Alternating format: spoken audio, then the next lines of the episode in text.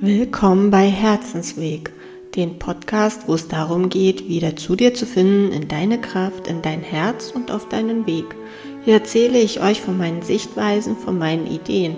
Was ihr daraus macht, liegt in eurer Hand. Viel Spaß!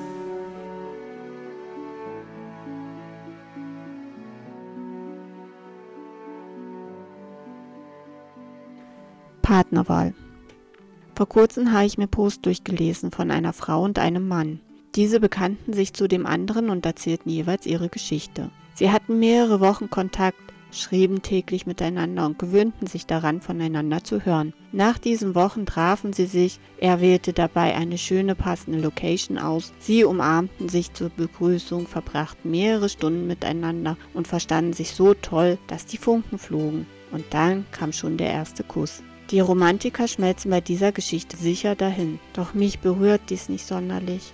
Ich freue mich für die beiden, doch dies wäre nicht meine Geschichte, so würde ich sie nicht mehr schreiben. Und ja, ich sage nicht mehr. Ich habe einige ähnliche Geschichten geschrieben, die damit endeten, dass ich verliebt war in die Vorstellung des anderen, in das Bild, was ich mir die Wochen vorher machte, als wir nur schrieben. Aber ihn sah ich gar nicht mehr als hätte ich selbst einen Filter über den Mann gelegt und eben auch dafür gesorgt, dass dieser nicht verschwindet. Erst später, als die Verliebtheitsphase verging, erkannte ich den Menschen dahinter. Doch ich hielt noch eine Weile an dem Filter fest, denn dieser war perfekt. Erst als der Filter komplett verschwand, nahm die Geschichte auch ein Ende. Und ehrlich, nicht einmal als guten Freund hätte ich manche Männer in mein Leben gewollt. Ich empfinde die Verliebtheitsphase als reine Manipulation von sich selbst. Man redet sich die Welt schön, man redet Taten schön, man redet den Partner schön. Doch erstrebenswert ist doch den Partner so zu lieben, wie er ist, ohne etwas zu erzählen zu müssen, ohne Filter. Und dies bedeutet, dass man den anderen erst einmal kennenlernen sollte.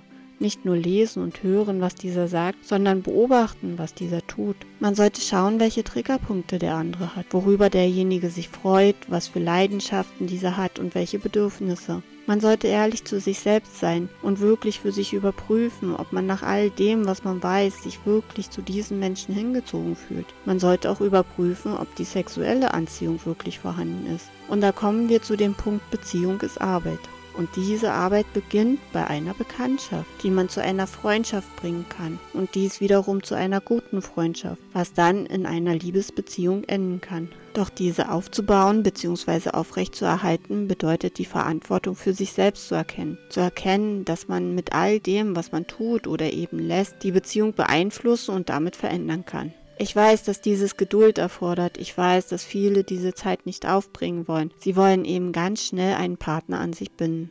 Ich weiß, dass dieses für manche hart klingt und einige getriggert sind. Doch es läuft oft so ab. Da werden dann Sterne vom Himmel geholt, beide verbiegen sich und wenn die Beziehung unter Dach und Fach ist, kann man sich ja mal von der wahren Seite zeigen. Deshalb nehme dir Zeit und übe dich in Geduld. Diese Zeit kann man nutzen, um sich selbst zu erfahren, so wie man diesen Menschen erfährt. Man kann dies nutzen, um sich über die eigenen Bedürfnisse klar zu werden, um die Triggerpunkte in sich zu erkennen und zu heilen. Die Beziehung, die du im Außen langsam angehst, kannst du mit dir ebenso angehen. Gehe in Beziehung zu dir selbst, sei dir selbst nah und werde dir deiner selbst, deines Wertes und deiner Liebe bewusst. So ziehst du nicht ständig Zicken oder Idioten in dein Leben, sondern nimmst dir die Zeit, den Partner zu wählen, der es auch wirklich ist. Und falls dir jetzt durch den Kopf geht, dass du nichts gegen die Liebe tun kannst, dann muss ich dir sagen, fühle sie. Lass dich nicht von ihr übermannen und steuern. Dies kann nämlich daraus geschehen, dass du einen Mangel in dir fühlst, dass du dich nicht geliebt fühlst. Und dann würde man manchmal jeden Partner nehmen, nur um dieses Gefühl loszuwerden. Doch da ist es wichtig hinzuschauen, dir klar zu werden, was du jetzt vom anderen erwartest, was dir dieser geben soll und zu überprüfen, warum du dies vom Außen brauchst. Wieso fühlst du diesen Mangel?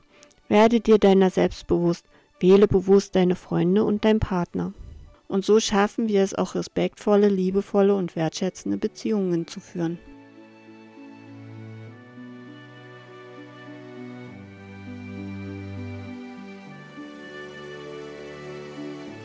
Ich hoffe, euch hat diese Ausgabe gefallen und ihr schaut das nächste Mal auch wieder rein. Und falls euch die Woche bis zum nächsten Podcast zu lange dauert, schaut bei herzensweg111.com vorbei. Bis bald!